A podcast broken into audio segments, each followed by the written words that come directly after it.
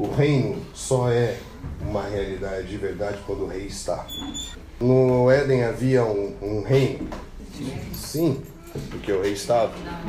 O rei estava. O Filho de Deus, o rei de todos os reis da terra, ele estava lá. De repente, esse homem, esse homem já não é mais um ministro de Deus. Paulo fala que esse homem já não mais o glorifica e nem lhe dá graças. Esse homem já não o expressa mais. É o que nós estamos falando aqui. Esse homem já não está mais diante da face dele. Quando fala ali que o homem fugiu da presença, a palavra é face. Então o homem já não está mais diante da tua face, esse homem já não o expressa mais, esse homem já não é mais um ministro de Deus, e o rei tira ele desse lugar. E aí esse é o ponto que eu queria que nós pensássemos. Porque Mateus 24 fala que nos últimos dias nós deveríamos tomar muito cuidado para não sermos enganados. Quando falar, falarem que Ele está, mas Ele não está. Dizer que o reino está aqui, ou que o reino está lá, ou que o reino já veio, ou que nós já somos o reino, e que o reino. Estão entendendo? E ainda não ser. Porque para o reino ser, o rei tem que estar. Entendendo? E isso pode ser uma ilusão de nós não desejarmos que o rei venha, porque nos convenceram que o reino já é, mas o reino está, cara. Quando que o reino vai ser mesmo? Quando o rei estiver. E aí a pergunta é: o que nós temos que fazer para que o rei venha? O que precisa acontecer para que o rei seja, para que o reino aconteça de verdade? Quero começar a pensar com vocês a partir de Melquisedeque. Porque que é Melquisedeque? Hebreus vai explicar que Melquisedeque é uma, se não é mesmo o próprio Cristo, que eu acho que era, né? é uma figura de. Hebreus fala que ele é sacerdote segundo essa ordem de Melquisedeque. Mas o que era Melquisedeque? Melquisedeque era um rei e um sacerdote. E ele abençoou Abraão e disse: Abraão, a partir de você eu vou começar um, um novo povo, uma nova linhagem, uma nova família. E a partir de você eu vou abençoar todos os povos da terra.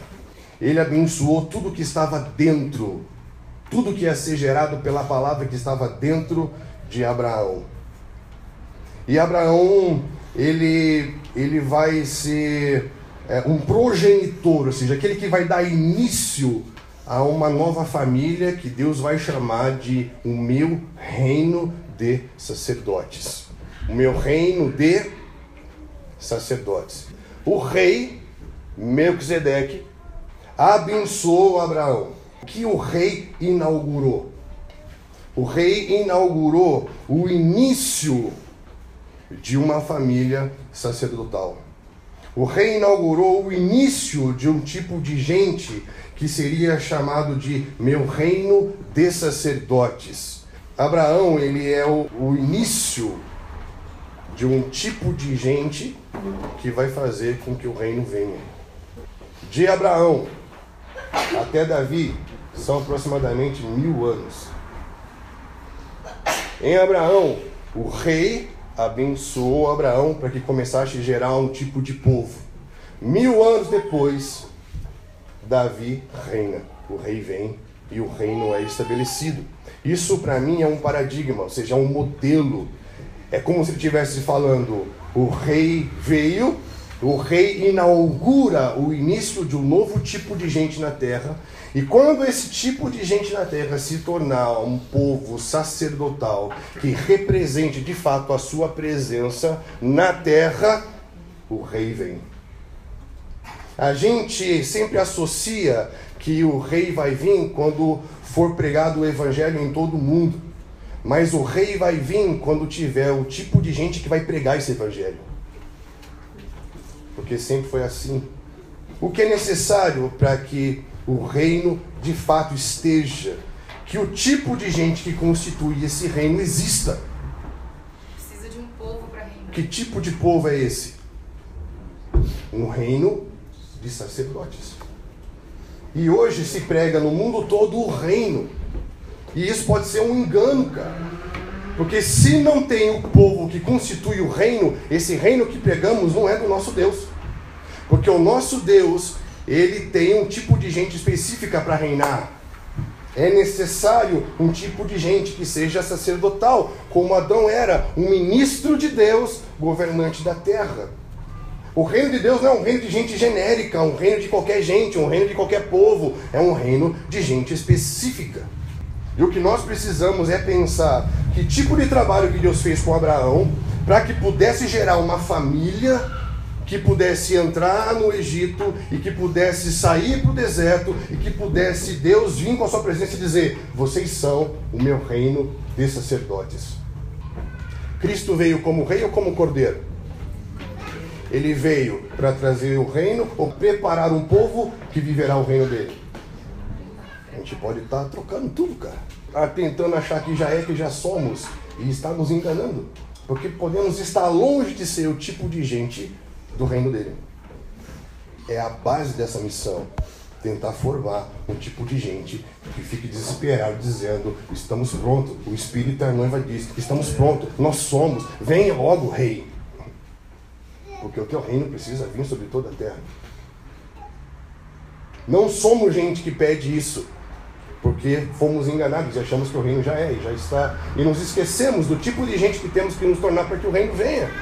Por isso que ele veio como cordeiro, ele veio para formar um novo homem, para recriar um novo homem, para que possamos ser renascidos um novo homem, para que possamos ser transportados para um novo lugar, para que então possamos pensar como gente que é da sua natureza sacerdotal, porque o Filho de Deus é o sumo sacerdote de um tabernáculo que não foi feito por homens. E se somos feitos à imagem do Filho, que é a imagem do Deus invisível, fomos homens criados para sermos sacerdotais. E ele veio para nos fazer, vocês precisam ser de novo ministros de Deus para que eu venha.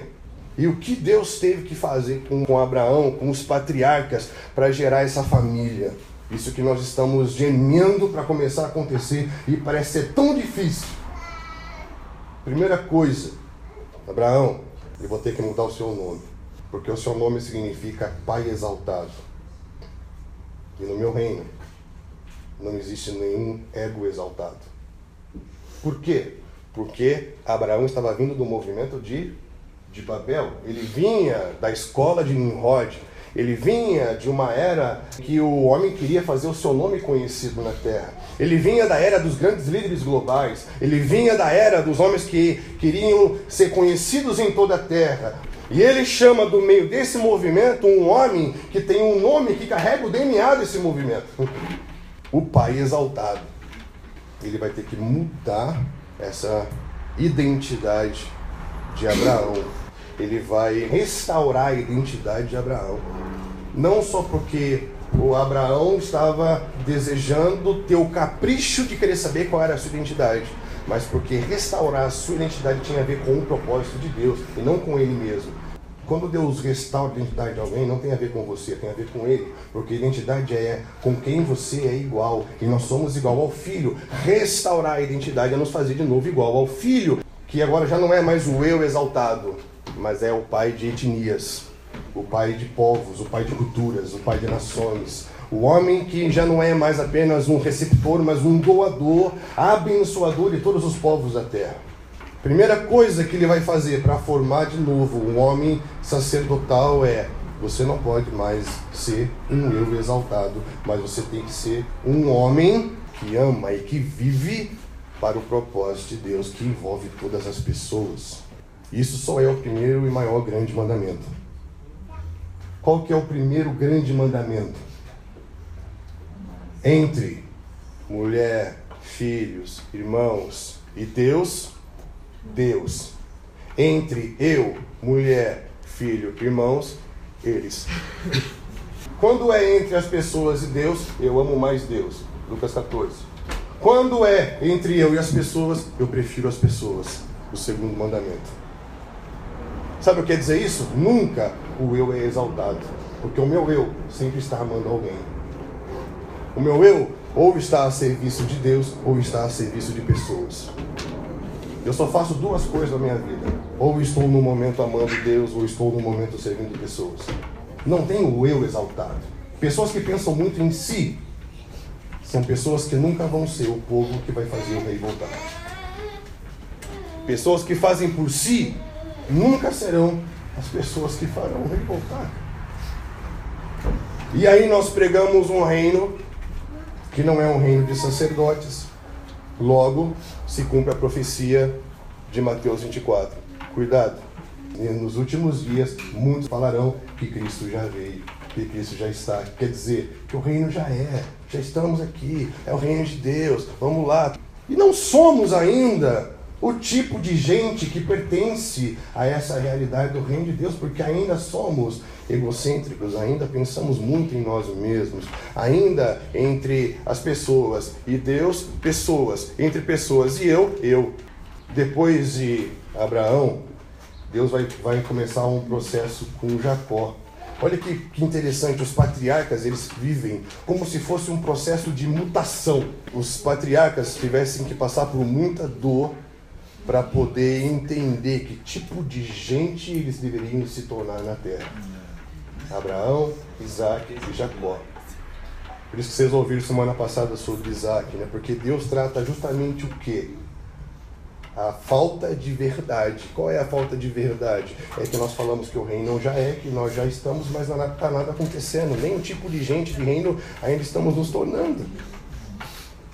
E aí ele tem que mudar esse processo de Abraão. E o processo com Jacó ainda é mais forte. Porque quando o filho de Deus, quando o rei aparece para Abraão, o processo é de, de fazer com que ele entenda a essência de não ser um eu exaltado, mas um eu servidor. Aquele que andou a vida toda andando por uma terra sem saber para onde ir e não construiu nada para ele mesmo, mas preparou um terreno para um reino que seria estabelecido mil anos depois. O maior testemunho de alguém que está se tornando um ser sacerdotal é quando ele já não vive para construir algo para si mesmo, mas está construindo algo que vai servir a uma próxima geração. E aí quando chega Jacó, a terapia é mais intensa. Por quê? Porque Jacó não é o eu exaltado. O Jacó é o eu usurpador. O que, é o eu usurpador? É o eu que toma para si. Ele fala: se você cuidar de mim e fazer minha vida dar certo, eu vou vir e vou dar o dízimo e construir uma casa para você.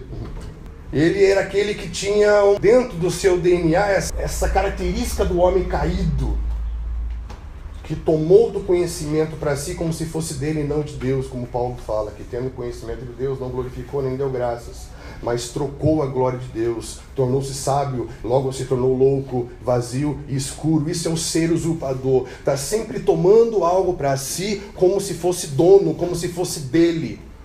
Deus vai e fala assim: Jacó, para você ser patriarca de uma família de sacerdotes que vai trazer um reino para a terra daqui a mil anos você não pode ter essa, essa característica usurpadora em você e eu vou ter que vencer você. Aí Yeshua veio e saiu na mão com Jacó.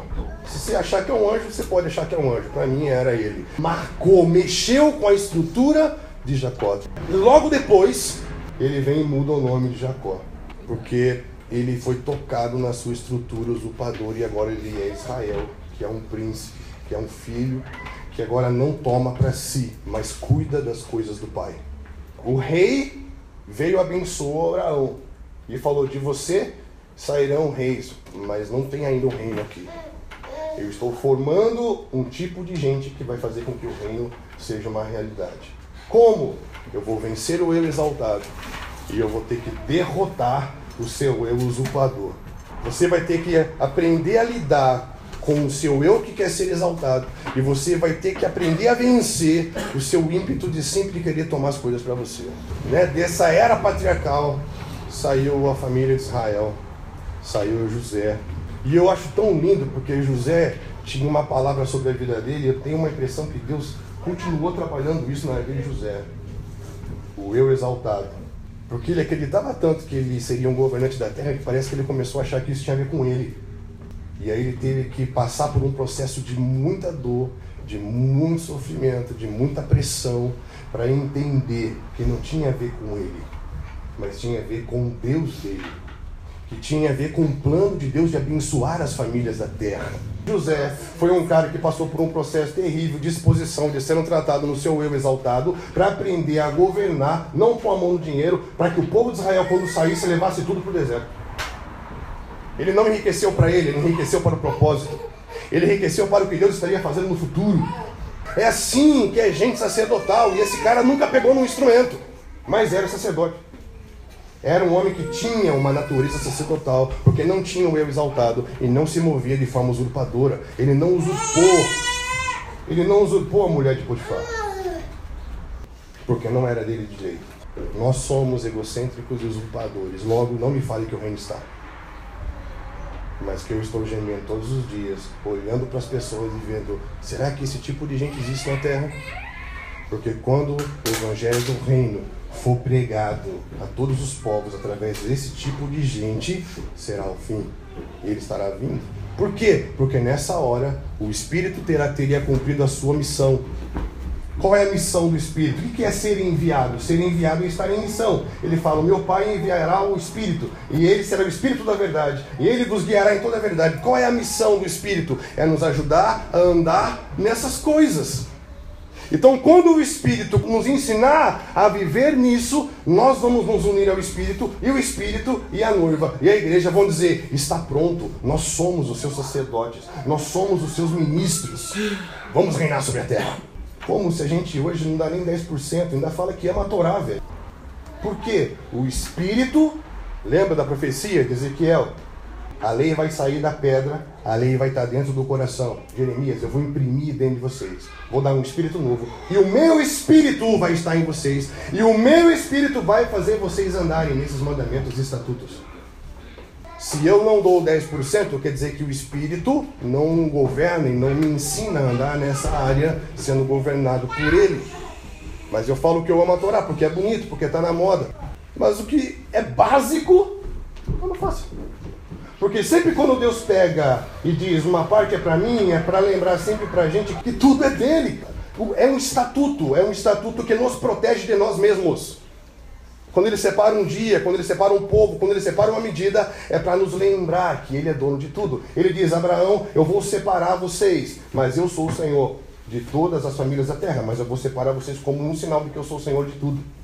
Quando ele pede uma parte, é para nos lembrar sempre que ele é dono de tudo. Se todo mundo vivesse esse estatuto e fosse guiado pelo Espírito nessa área, nós teríamos recurso para mover muito mais coisa. Agora a gente está esperando ter para poder dar e aí dar esmola na missão. É mentira, não tem reino aqui. Isso me desanima? Não. Eu continuo ensinando toda terça-feira. Porque o Samuel falou para mim: você é um Esdras. Mesmo que ninguém discute, você vai continuar falando sempre. Para que o reino venha, é necessário que exista o tipo de gente que constitui esse reino. Lucas 17 fala, vão dizer que o reino está aqui, que o reino está lá, que o reino chegou, que vamos lá. Fala assim, não, o reino está entre vocês. Porque onde existe gente sacerdotal, ali o reino está começando a acontecer.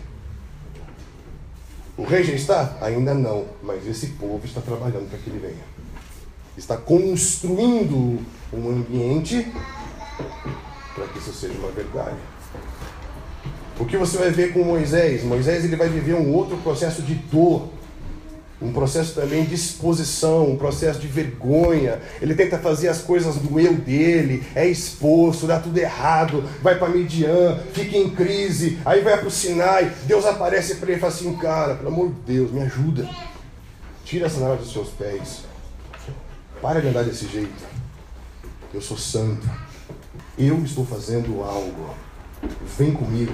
Se junta a mim eu preciso de gente que mova algo na terra junto comigo. O que você precisa? É só o que já está na sua mão, é só você saber usar. A gente fica esperando muita coisa vir, mas a gente não sabe usar o que a gente já tem. Por quê? Porque ainda temos um eu exaltado e ainda trabalhamos, achamos que somos dono das coisas. Você sabia que Moisés era o próximo nome para ser o próximo faraó? E o que Deus faz nesse processo todo é vencer o seu eu exaltado e entender que libertar Israel não tinha a ver com ele, tinha a ver com o plano de Deus. Por isso que deu tudo errado no jeito que ele quis fazer. Ele foi exposto. Estão entendendo? E aí ele fala: agora vai. A mesma coisa que Deus falou para Abraão, fala para Moisés: sai. Abraão, sai. Moisés, sai. O que, que ele fala em Apocalipse para a igreja dos últimos dias? Sai! Por quê? Porque é necessário que haja um tipo de gente específica para que o rei venha. E não tem a ver com coisas bonitas que possamos fazer. Mais importante é quem faz do que o que está sendo feito. Porque o que agrega valor ao que está sendo feito é quem está fazendo. E quem é que está fazendo? É gente sacerdotal ou gente cheia de ego e cheia de intenção de fazer para si, como se fosse dono que Moisés vai fazer. Eles vão passar pela porta de sangue. O que, que é a porta de sangue? É a manifestação do cordeiro. Por quê? No capítulo 12 eles passam pela porta, Páscoa. No capítulo 13 ele fala: agora avisa para eles que eles são meus. Acabou o eu exaltado. Vocês não são mais de vocês mesmos. Agora vocês são meus. Nós somos um. Vocês são meu povo. Eu sou o seu Deus. Uau, cara.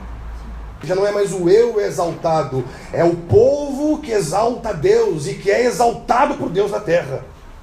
Por quê? Porque o Cristo, quando se esvaziou do seu eu, Deus o deu o nome sobre todo nome. O eu exaltado é o caminho da vergonha, mas a exaltação de Deus é o caminho da sua honra homens que não tinham o eu exaltado homens que não se sentiam donos das coisas que faziam. E aí você vai vendo uma ordem sacerdotal sendo constituída a partir dos primogênitos, e você vai ver a ordem levítica é a troca dos filhos primogênitos, e eles começam a servir no santuário e falam: Senhor, tu és a porção da minha herança, bem algum possuo senão a ti. Já não é mais a síndrome do filho pródigo, que amou mais a herança do que o pai da herança não é mais o homem caído que amou mais a terra do que o Criador. Já não é mais o homem caído que vive adorando e servindo as coisas criadas ao invés do Criador de todas as coisas. Agora eles se voltaram de novo para Deus, encontraram a essência e dissemos: Nós somos o seu povo. Só que tem um problema, eles não conseguiram manter essa constância sacerdotal. Aí aparece um cara chamado Eli, estava dentro do sacerdócio. Honrou mais os filhos do que a Deus.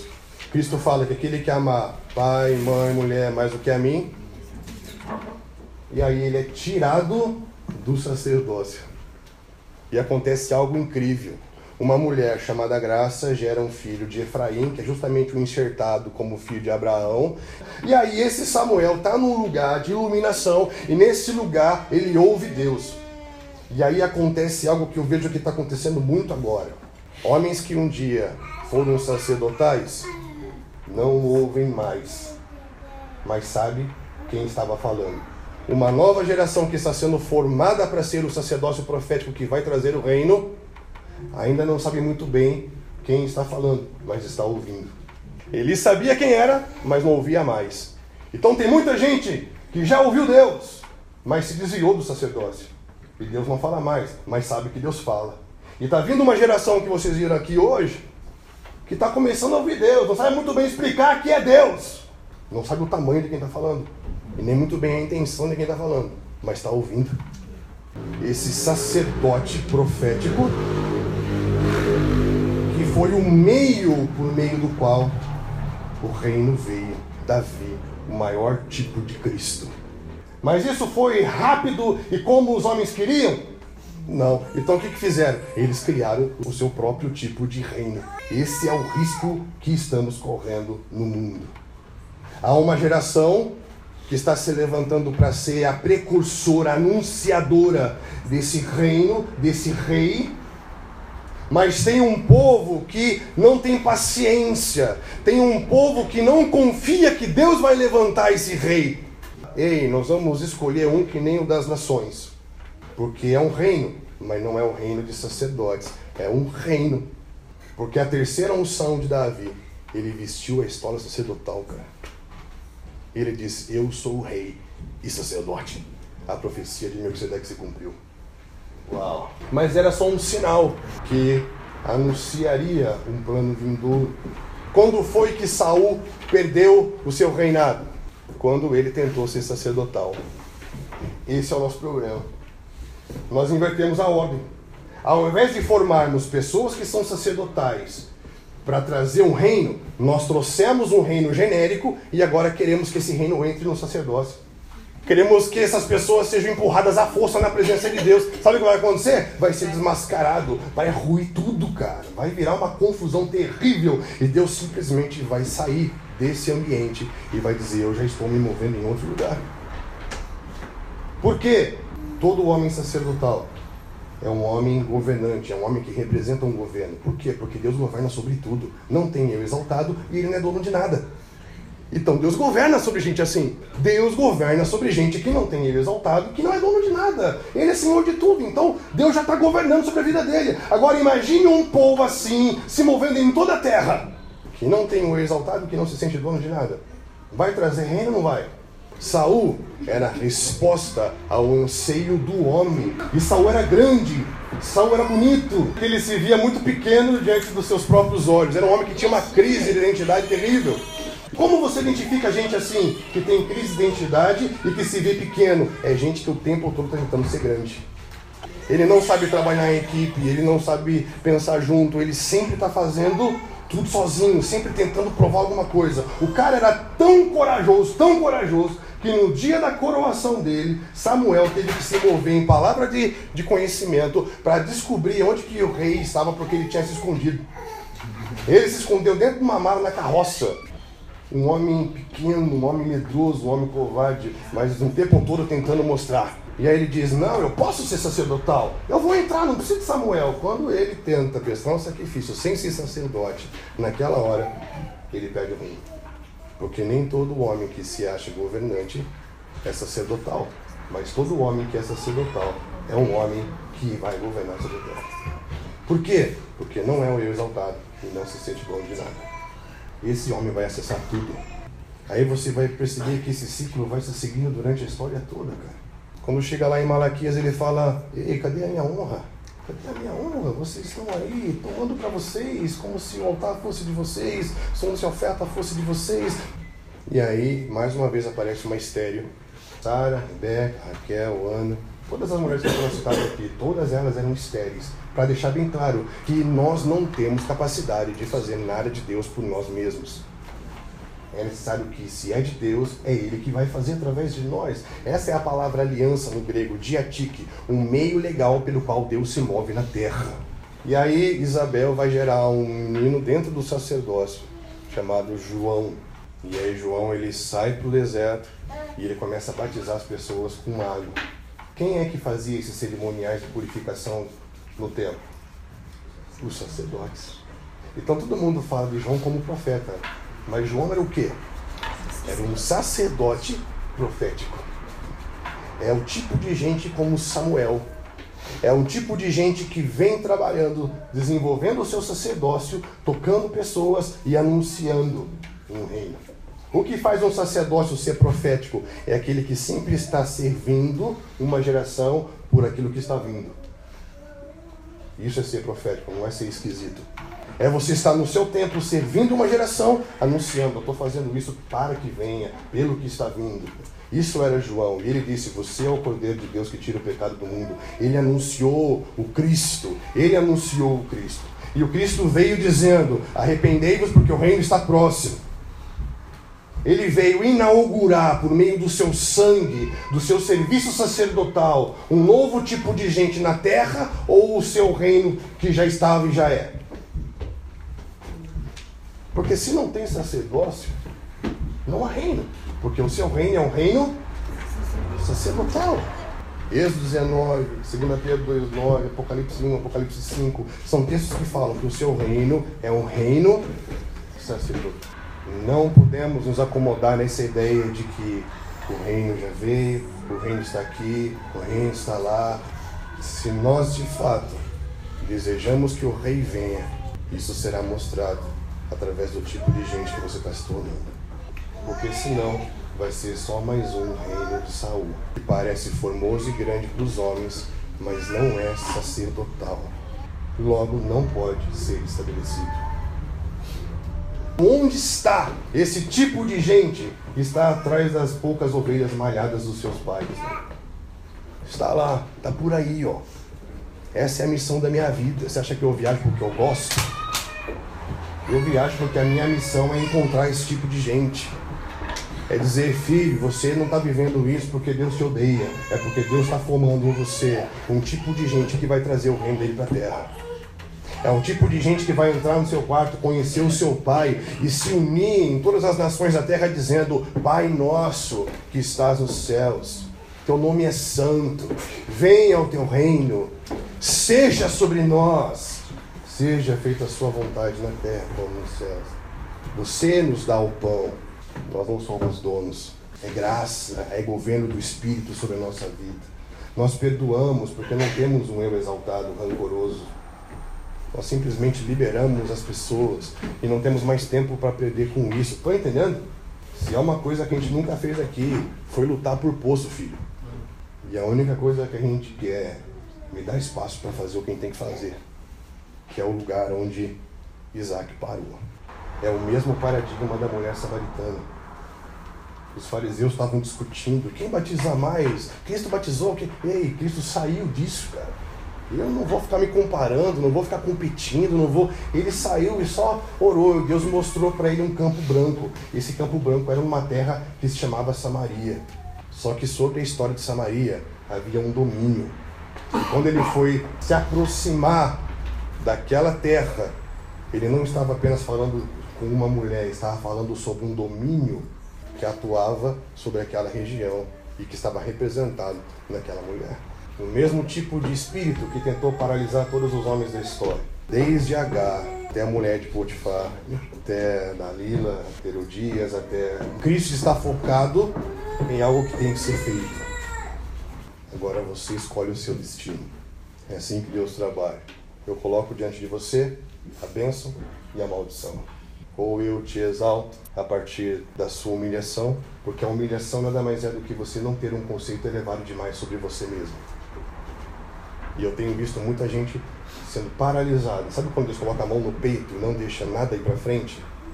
Porque ele resiste ao soberbo. Quem é? Aquele que é enganado pelo próprio conceito que tem sobre si mesmo. E ele vai dar graça para o humilde. Por que humilde? Porque o humilde não tem um conceito elevado demais sobre quem ele é, mas ele conhece o eu sou e eu sou nos faz ser.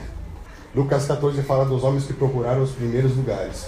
Quando Cristo chegou, fala: Ei, você, dá para sair para o fundo? Você que está no fundo, vem aqui para frente. Porque o cara quis ficar no primeiro lugar para ser visto, foi visto, mas foi exposto. Estou entendendo? Você, vai lá para trás. Todo mundo viu ele sendo envergonhado, humilhado. Você que está no fundo, vem para frente. É assim que ele vai fazer. E ele não negocia. Então você escolhe o teu destino. Eu quero me unir ao Espírito. Cristo foi enviado como um cordeiro, cumpriu sua missão como cordeiro, voltou e enviou o Espírito. O Espírito faz eles andarem nisso e se tornarem esse tipo de gente. Quando vocês dois se entenderem, se unirem, eu volto, mas aí eu volto para ser rei junto com vocês. Uau! Essa é a nossa vida. Qualquer outra coisa fora disso é vaidade. Qualquer outra coisa fora disso é engano. Que você saia daqui pensando o que você quer fazer com os seus próximos 10 milhões de anos. O nosso objetivo como missão é formar esse tipo de gente. Por isso que eu já estou meio que adaptado ao processo da exposição do eu exaltado. Estão entendendo? Esse lugar expõe o eu exaltado e o sentir-se dono de tudo. Aí não adianta vir falar de Torá, não adianta vir falar de é, reino de Deus, não é, cara. Se não tem esse tipo de gente, o reino não está. A gente não é. E a gente precisa se arrepender. Eu, como prisioneiro do Senhor, rogo-vos que possam se apresentar como um sacrifício vivo, santo e agradável. Isso é, sejam sacerdotais, ofereçam a vida de vocês. Não é mais um sacrifício para a morte, mas dedicar a vida para Ele, porque é santo e é agradável. Por quê? Porque o incenso que o sacerdote ministrava, o que, que ele fazia? Era assim, ó? Ou era assim? Você acha que ele ficava cheirando incenso assim? Não, o incenso é para quem tem prazer. O cara fica chapando no incenso que era para ser de Deus. Porque a gente tem que sentir prazer.